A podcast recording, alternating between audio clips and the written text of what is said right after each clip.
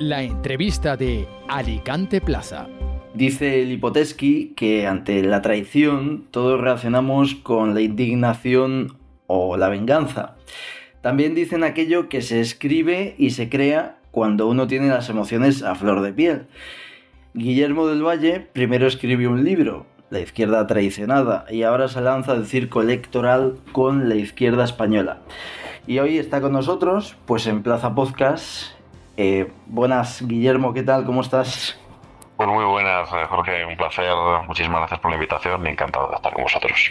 Igualmente, bueno, hay una expresión que, preparando la entrevista y demás, una expresión que tienes que me ha gustado mucho, ¿no? Que es, no he descubierto el Mediterráneo, ahora lo has descubierto porque, bueno, estás en la, en la terreta, ¿no? Así que bienvenido. Sí, sí, sí, es lo que solemos decir, ¿no? Que no, no descubrimos el Mediterráneo cuando decimos que, la izquierda debe defender la, igualdad, pero a veces parece, parece como si fuera un descubrimiento, ¿no? Por la, amnesia de algunos presuntos progresistas. Hmm. Em, ¿Cuál fue el, el preciso momento en el cual eh, te sentiste traicionado por la izquierda? Bueno, no son caídas del caballo tampoco que, tengan hitos mm, excluyentes, porque son procesos, los procesos políticos, de reflexión política, yo creo que, llevan su, tiempo y es verdad que las derivas de, la, de las izquierdas hegemónicas en buena parte de, nuestro mundo y también de, España, pues eh, han sido de, años, de, décadas, ¿no? Pero ciertamente en los últimos tiempos parece que esas derivas se han acelerado, ¿no? Defensa de privilegios en nombre de la, de la identidad, el compadrío con ideologías pues tan reaccionarias como, como el nacionalismo, como los nacionalismos que plantean la fragmentación, pero no solo, ¿no? también el, el flirteo con los identitarismos que exaltan lo particular, olvidan de lo común. En fin, son dinámicas que han, que han tenido diferentes hitos, ¿no? Pero en los últimos tiempos estamos viendo, ¿no? Como, como este gobierno que no lo hace todo mal y que algunas ideas y propuestas y políticas sociales y económicas compartimos desde izquierda española hasta tal punto que nosotros iríamos más allá en las demandas de justicia social, de igualdad, de redistribución, pero, pero no se puede hacer un proyecto de progreso con aquellos que quieren romper el espacio público compartido, ¿no? Y no se puede defender la igualdad con aquellos que exaltan el privilegio. Parece sencillo de entender, ¿no? Yo creo que esa dinámica pues se ha acentuado con el tiempo, ¿no? Y ahora lo vemos más claro que nunca. Hablabas pues eso, ¿no? De contentar las identidades, de contentar a los nacionalismos. En, en el libro, en la izquierda traicionada, en tu libro, pues Félix Ovejero acusa a la izquierda, ¿no? Un poco de perder pues esa igualdad entre todos los españoles, ¿no? Y de que pues haya pues varias velocidades, ¿no? ¿No crees que se es injusto mmm, atacando únicamente a la izquierda con eso. Es decir, me ha hecho mucha gracia, ¿no? Que ahora, durante estas semanas, se ha hablado mucho del pacto del Tinel, ¿no? El pacto, pues, del PSC con, eh, con Esquerra Republicana y con los catalanistas, ¿no? Pero no se habla del pacto del Majestic, ¿no? Es decir, del pacto de Aznar con Puyol, ¿no? O también podríamos hablar de los pactos del PNV, pues prácticamente con, con ambos, ¿no? ¿Crees que se olvida y se señala únicamente a una parte? Pues no se debería, no se debería olvidar. Creo que nosotros no. Mm, creo que tanto en el libro como, como, en el proyecto del Jacobino, como ahora en el Partido Político de Izquierda Española, no lo hacemos. Nosotros creemos que la derecha es cómplice y cooperadora necesaria del, nacionalismo. Pero no nos extraña tanto, porque el nacionalismo identitario, el que plantea pues eh, ideas muy próximas al racismo, a la xenofobia, pues no es una ideología de izquierdas no es una ideología de izquierdas. El nacionalismo de carácter étnico nunca ha sido de izquierdas. Ha establecido identidades culturales para segregar, para, para, para excluir eh, a, los, a los iguales, ¿no? para convertirlos en diferentes, para extranjerizar. Entonces, como es una ideología de derechas, yo entiendo más que, que la derecha, por ejemplo, que la derecha foralista en Navarra defienda los fueros o el convenio navarro, pues cómo nos va a extrañar, o que haya una derecha de carácter regionalista que defienda lo propio antes que lo común, pues es, hasta cierto punto entendible, porque está en su ADN ideológico, ¿no? Eh, o determinadas derechas neoliberales que defienden el sálvese quien puede individualista, pues tiene sentido que no crean mucho en el Estado como instrumento redistributivo. Entonces nosotros somos muy críticos. El pacto del Majestic que citabas creo que es un ejemplo clarísimo, ¿no? De privilegios, de cesiones impositivas. Eh, la comunidad valenciana muchas veces se habla de revisar la financiación. Indudablemente hay que revisar la financiación, pero con un criterio de igualdad, de solidaridad y revertir las, los, los agravios, las asimetrías y, eso significa que no se puede permitir la competencia fiscal a la baja, pero tampoco se puede permitir por conciertos económicos, convenios, pactos fiscales para los más ricos, ¿no?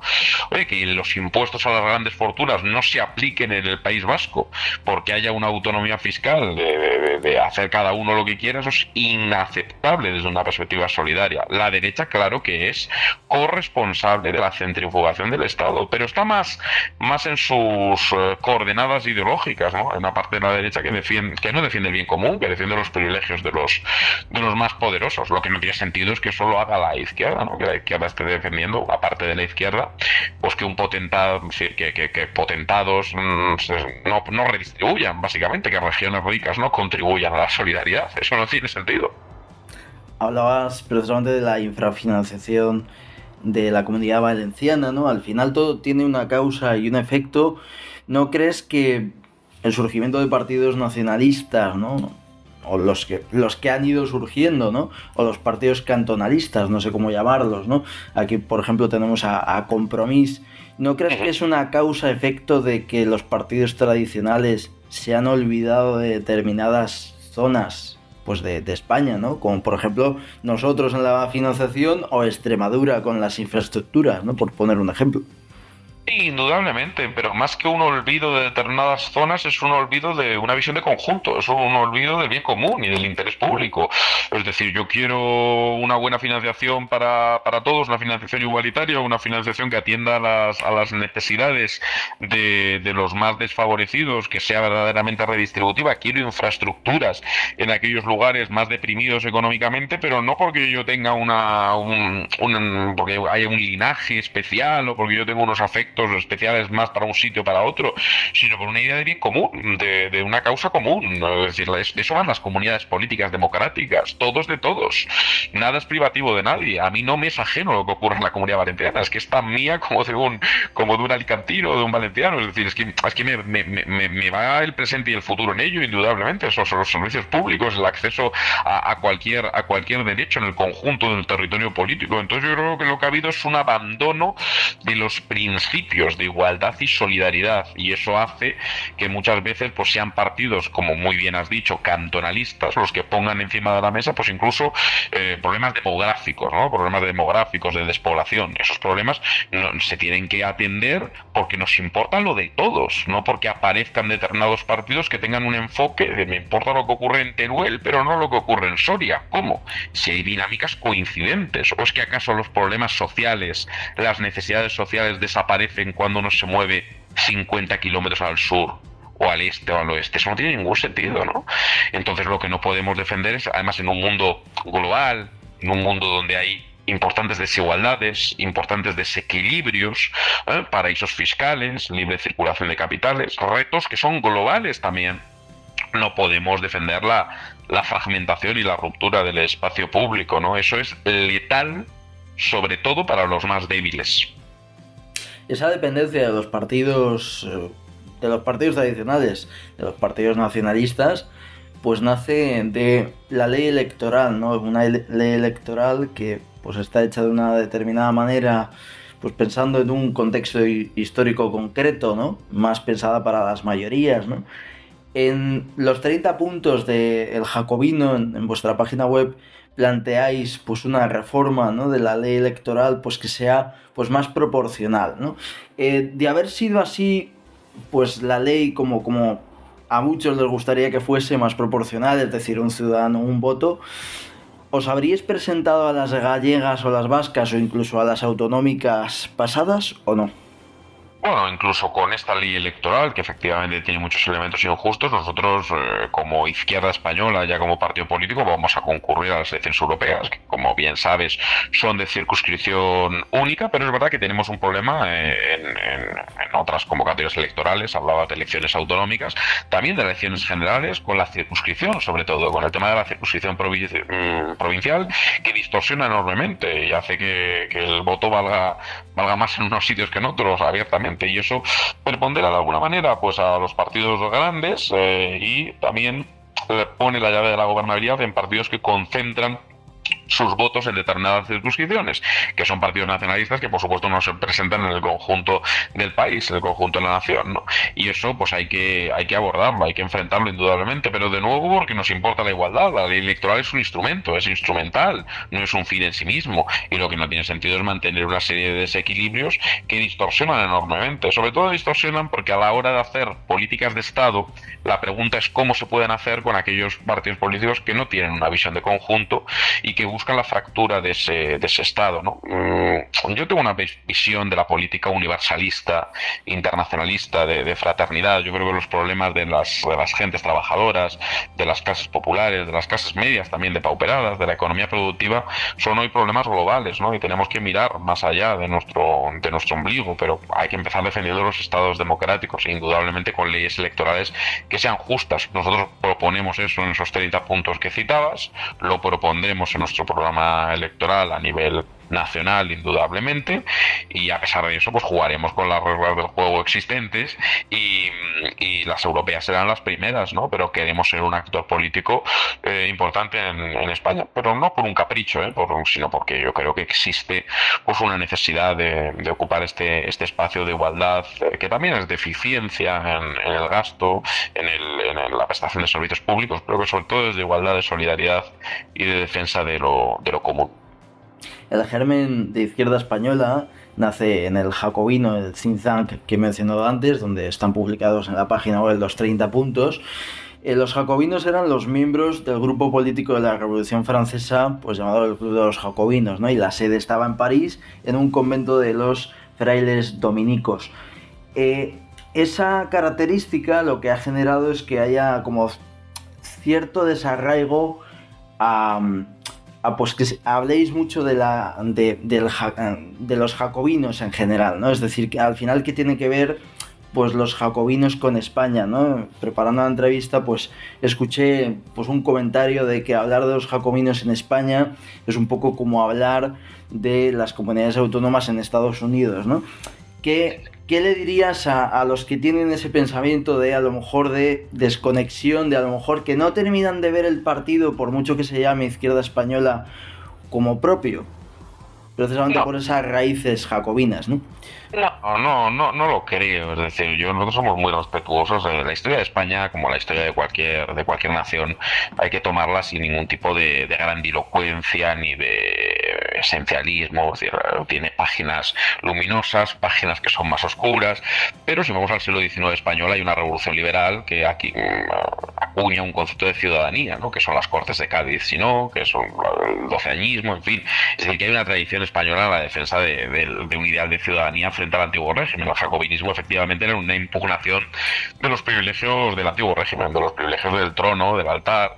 En fin, eso es una reflexión teórica que hemos hecho indudablemente. La ciudadanía pertenece al conjunto de los ciudadanos de una comunidad política y en ese sentido es una lucha contra los privilegios, no solo contra los privilegios de origen, eh, feudales, por así decirlo, pero también contra los privilegios hoy sociales y económicos, los privilegios de una economía muchas veces del desequilibrio, de la desigualdad, de la concentración de poder en unas pocas manos entonces no hay que desconectar, ¿no? Izquierda Española es un partido que va a tener un recorrido y unas propuestas políticas que son vocación internacionalista, obviamente, como decíamos, pero obviamente con, arraigo en, los problemas reales de España. creo que no hay un partido que se preocupe más por los problemas de España que, nosotros, en el sentido de que estamos hablando de cuestiones porque obviamente han, desaparecido del debate público. Igual esto en, otros países, pues como en Francia, pues, pues no hace falta debatir de estos asuntos, pero yo creo que son esenciales, ¿no? Tener un territorio político común, que los derechos históricos no bloqueen, es decir, que, que efectivamente que un alicantino pues no, no sea un ciudadano de, tercera respecto a un respecto a un vasco, ¿no? Yo creo que parece razonable defender eso desde una perspectiva eh, profundamente social, desde una perspectiva progresista, desde una perspectiva socialista. Yo creo que hay una reflexión teórica, indudablemente, que has resumido bien, que yo mm, cifraría en una frase, ¿no? La lucha contra todo tipo de privilegios. Privilegios de origen, privilegios sociales y económicos, privilegios territoriales. La lucha por la igualdad en todos los flancos, ¿no? Esa es un poco la tradición jacobina y eso es lo que queremos hacer en la iniciativa española, pero no, no hay ningún motivo para, desconectarse, al revés.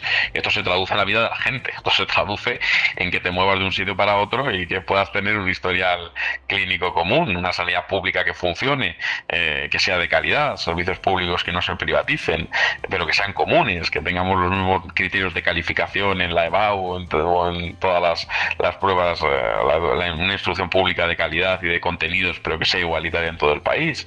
En fin, todo esto son problemas reales de la gente, no son reflexiones solo teóricas, ¿no? conceptos abstractos, son, son problemas muy, muy, muy concretos. Leía un perfil que te hacían en un medio de comunicación nacional y me ha llamado la atención de la transición ideológica de ponía que antes te definías como el liberal en lo económico y ahora precisamente pues abogáis por lo contrario, ¿no? En la izquierda española. ¿A qué se debe este cambio ideológico, no?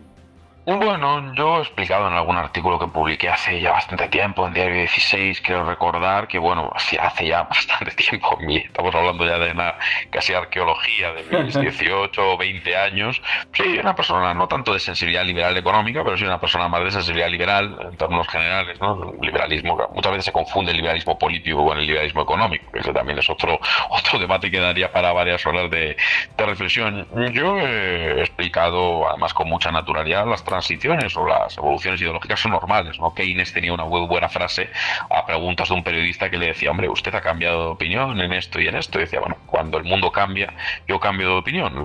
Decía Keynes, ¿y usted qué opina, señor? le contestaba de vuelta, ¿no?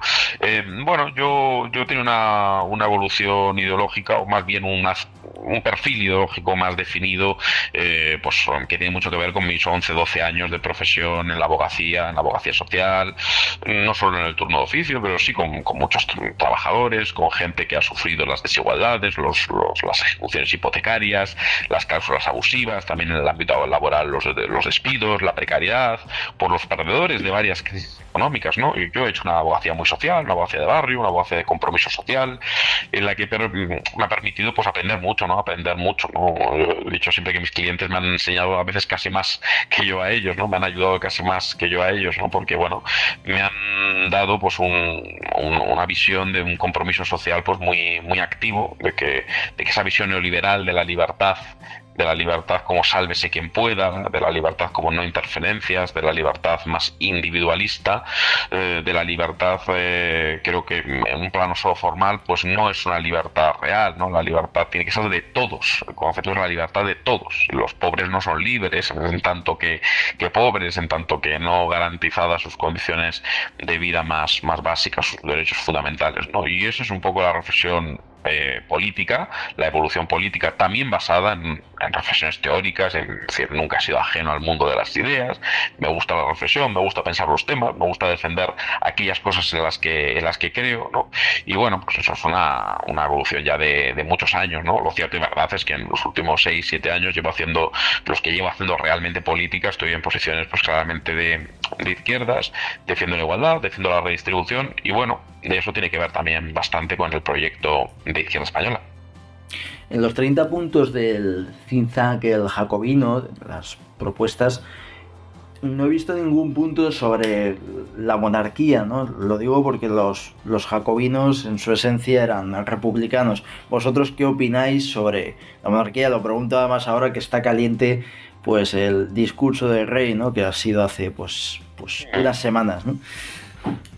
Sí, los 30 puntos son, los 30 puntos no, no agotan todo el programa porque lógicamente habrá un desarrollo, ya hay varios eh, desarrollos de epígrafes de determinadas partes del, de, los, de las ideas políticas que están publicados en el, en el papel, en la revista digital del, del Jacobino, pero Izquierda Española pues tendrá su, su desarrollo programático, indudablemente. Yo soy una persona de vocación republicana porque estoy en contra de todos los privilegios, indudablemente. El Zapatero, con el que hemos sido muy críticos, en algún momento eh, puso en circulación esto del, del neorepublicanismo de, de, Petit, ¿no?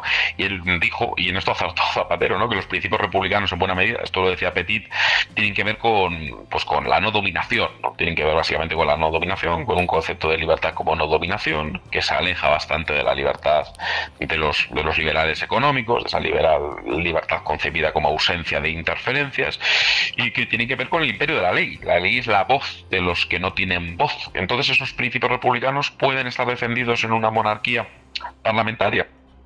Pues indudablemente. Es decir, eh, muchas veces tenemos en España unos, unos republicanos que defienden el privilegio de origen. Es decir, yo cuando veo el republicanismo que defiende los derechos históricos o la foralidad, pues eso es un republicanismo raro. En todo caso, no eludo eh, que, mi sensibilidad es republicana. El Partido Socialista muchas veces ha dicho que ellos han sido siempre accidentalistas, es decir, que la forma de gobierno puede ser una u otra, ¿no? Llegado el caso, y que lo que importante son las ideas del, del socialismo, que en buena medida yo creo que han, que han abandonado.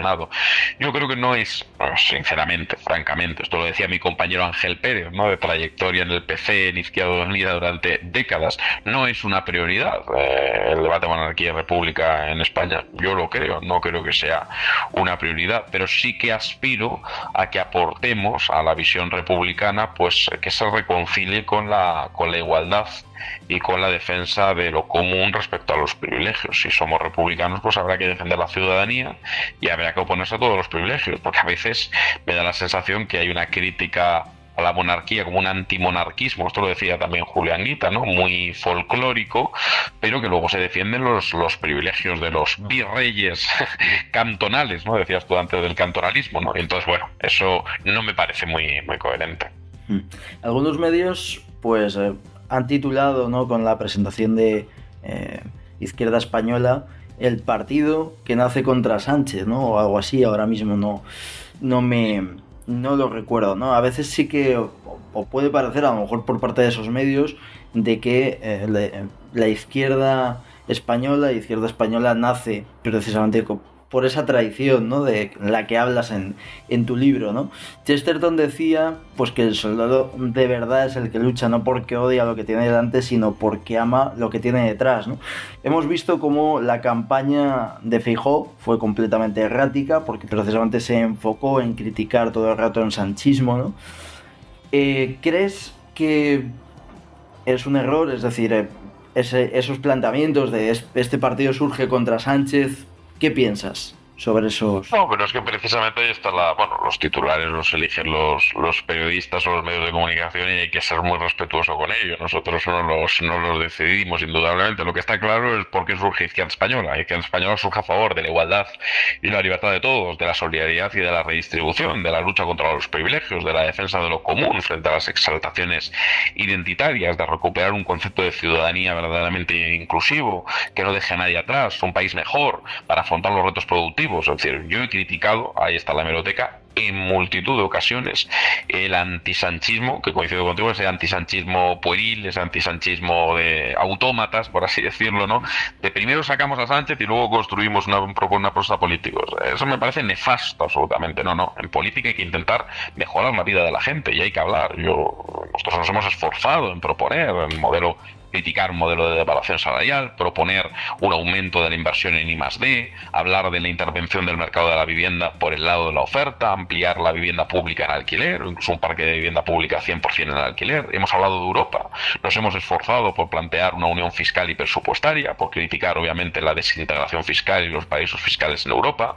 Hemos hablado del modelo productivo, de cómo competir. Bueno, todo eso descarta que seamos un partido que nace en contra de, obviamente, mm, sí que entronca con una orfandad de mucha gente que se siente no representada, pero eso es lógico, es normal. ¿Cómo no se va a sentir mucha gente socialista huérfana? Pero es que acaso es socialista Pedro Sánchez cuando pacta la ruptura de la caja única de la seguridad social? Eso es lo que hay que preguntarse. ¿Acaso es socialista Pedro Sánchez cuando pacta con Esquerra Republicana que un alicantino sea un ciudadano de cuarta respecto o un valenciano respecto a una persona de Barcelona? Es que no puede ser. Eso no es socialismo, eso es antisocialismo. Eso no es un lo que es antisocialista es pactar privilegios, es pactar un mercado laboral con un ámbito laboral de decisión vasca. ¿Qué pasa? Con un camarero que ha sido despedido en, en Castellón, eh, ¿no nos importa su despido? ¿No nos importa su precariedad? ¿Que los falsos autónomos dejan de serlo en Valencia? Claro, porque es que el nacionalismo nos plantea que tiene que haber un ámbito laboral de decisión vasco. Y yo me pregunto por qué. Es que ese es el tema. Esto no es negar a Sánchez, es decir, eso es una simpleza absurda. Es decir, Izquierda Española nace a favor. Nos preocupa la precariedad y la uberización en todos los sitios. Y ese es el tema. Eso creo que, yo creo eso es lo que había que, de los hombres de paja que nos colocan y tal, yo creo que lo que hay que hacer es ver si tiene sentido preocuparse por la precariedad, por los derechos laborales, más allá del código postal. Yo creo que eso tiene mucho sentido. Lo que no tiene mucho sentido es olvidarse de los desposeídos cuando uno pasa una comunidad autónoma a otra. Eso es lo raro, ¿no? Y en ese sentido, pues Pedro Sánchez, lógicamente, no está representando las ideas del socialismo. Eso lo digo con mucha claridad. El término hombres de paja ya te lo he escuchado en alguna ocasión. ¿Os sentís un poco utilizados por ciertos sectores eh, antisanchistas? O sea, que os colocan. Esto te lo comenté el otro día, ¿no? Hablando tú y yo de de que me llamaba mucho la atención cómo medios de la derecha, aparentemente, pues hiciesen tanto bombo de un partido de izquierdas, ¿no?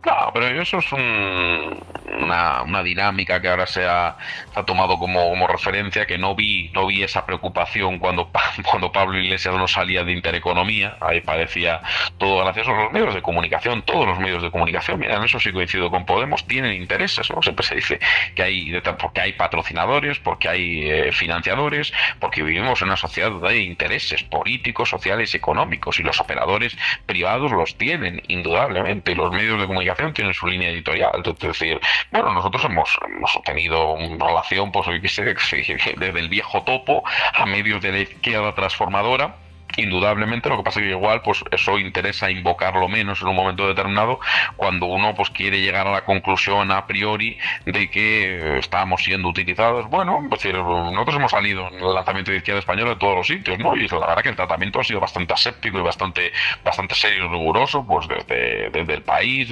hasta hasta otros medios de comunicación no estoy hablando con periodistas de del Huffington y tal. Me, me parece bien si esa es toda la crítica que quiere hacer la izquierda española que aparece en el mundo, que aparezcamos en otro fenomenal.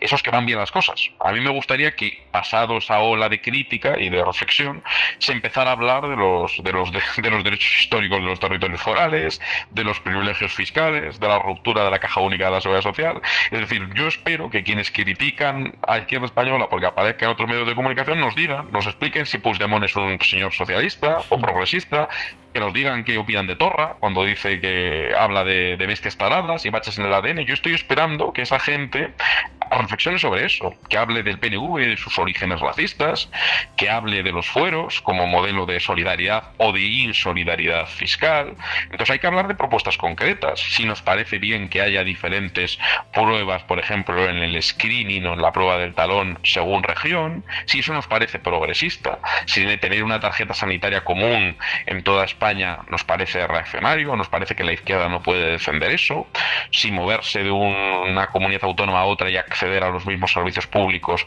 o a las, a las mismas opciones laborales en toda España, pues nos parece algo fascista o por el contrario nos parece algo de igualdad, porque esas son las ideas, ¿no? Entonces es verdad que la izquierda oficial y algunos satélites mediáticos, pues al parecer tienen, cabalgan una contradicción que quizás eh, pues estemos poniéndoles frente al espejo a algunos líderes políticos. ¿no? He visto a Rejón hablar de nacionalismo, he visto a, algunos ex líderes de Podemos, o incluso al ministro Oscar Puente. ¿no? yo, yo muy respetuosamente lo que digo es que no hay que estar nervioso. Nosotros no venimos a hacerle el juego a la derecha. Hemos dicho claramente que no queremos un gobierno PP y Vox y que nosotros no vamos a estar ahí. Eso lo hemos dicho claramente. Ahora bien, es legítimo desde la izquierda decir que no queremos queremos que nuestro país se gobierne con Junts, con el PNV, con la Esquerra Republicana, o qué decir de H. Bilduro. Parece razonable decir eso, no, no hay que ponerse nervioso. Y sí percibo que hay gente que se está poniendo nerviosa. Nosotros no, nosotros estamos muy tranquilos, es que estamos defendiendo ideas muy obvias, muy igualitarias y muy de izquierdas. Formaste parte del comité de dirección de UPyD, de Unión, Progreso y Democracia. ¿Qué errores se cometieron en el partido y qué enseñanzas sacas ¿no? de tu experiencia ¿no? de, para que no os pase lo mismo que les pasó a ellos? ¿no? Al final vemos un sistema en el cual parece que todos se lo terminan comiendo Partido Popular y Partido Socialista y el resto de partidos pues duran como mucho pues tres legislaturas. ¿no? ¿Qué, ¿Qué enseñanzas sacas de tu experiencia en UPyD? Bueno, de todos, de todos los lugares donde hemos estado en la vida, donde hemos trabajado, uno aprende, indudablemente, y aprende de gente fantástica y, aprende de, otra gente que quizás no lo es, no lo es tanto y, se va formando y va aprendiendo, ¿no? Yo creo que en la época de, de, esas experiencias políticas que tuvieron una cosa muy positiva, que fueron capaces y valientes de, defender la igualdad territorial, ¿no? Y de, y significar, pues, lo reaccionario que resultan los privilegios, estos casi feudales, ¿no? De los que hablábamos pero indudablemente las experiencias transversales son completamente erradas, ¿no? Ya no es una cuestión estratégica, es que nosotros no estamos, no estamos ahí. Yo, yo creo que las ideas del socialismo no pueden ser defendidas desde un centro difuso que al final termina siendo una forma como otra cualquiera de pivotar hacia la derecha, ¿no? En el caso de Ciudadanos fue muy claro, ¿no? Ciudadanos a mí me parece un partido que nace de una forma en Cataluña, pero que luego tiene una deriva eh, hacia la derecha más neoliberal, compite con el Partido Popular en algunas regiones como Madrid, en la Comunidad Valenciana que decir y, bueno, pues así termina ¿no? ese proyecto político y yo creo que el, centro es, eh, no sé bien lo que es, es una cosa completamente difusa, difuminada, claro, porque uno compara el último Ciudadanos en la versión ya más neoliberal, compitiendo para ver quién bajaba más los impuestos a los más ricos, y lo compara con la Unión de Centro Democrático en el año 78 y dices, hombre, pues, pues, son partidos que en la política fiscal, económica, pues la UCD estaría a la izquierda hoy de, muchas cosas, ¿no? Porque, porque era un partido todavía, era un tiempo en el que en el que la intervención pública, en el que el bien común, en el que, que, el Estado participara en sectores estratégicos, todo eso tenía, tenía muchísima razón de ser, ¿no? Y había mucho sustento social para esas, para esas ideas, ¿no? Y, bueno, es decir, a invocar el centro yo creo que es una manera como otra cualquiera, dijo alguna vez Alfonso Guerra, ¿no? De, de, ser de derecha sin decirlo, ¿no? Yo creo que es una, sería un error repetir eso, ¿no? Y nosotros no, ni estamos ni vamos a estar ahí. Pues Guillermo, muchísimas gracias por estar con nosotros y por tu tiempo. ¿eh? Un abrazo muy fuerte. Pues ha sido un verdadero placer, Jorge. muchas gracias y, y hasta pronto. Un abrazo. Hasta pronto. A ti.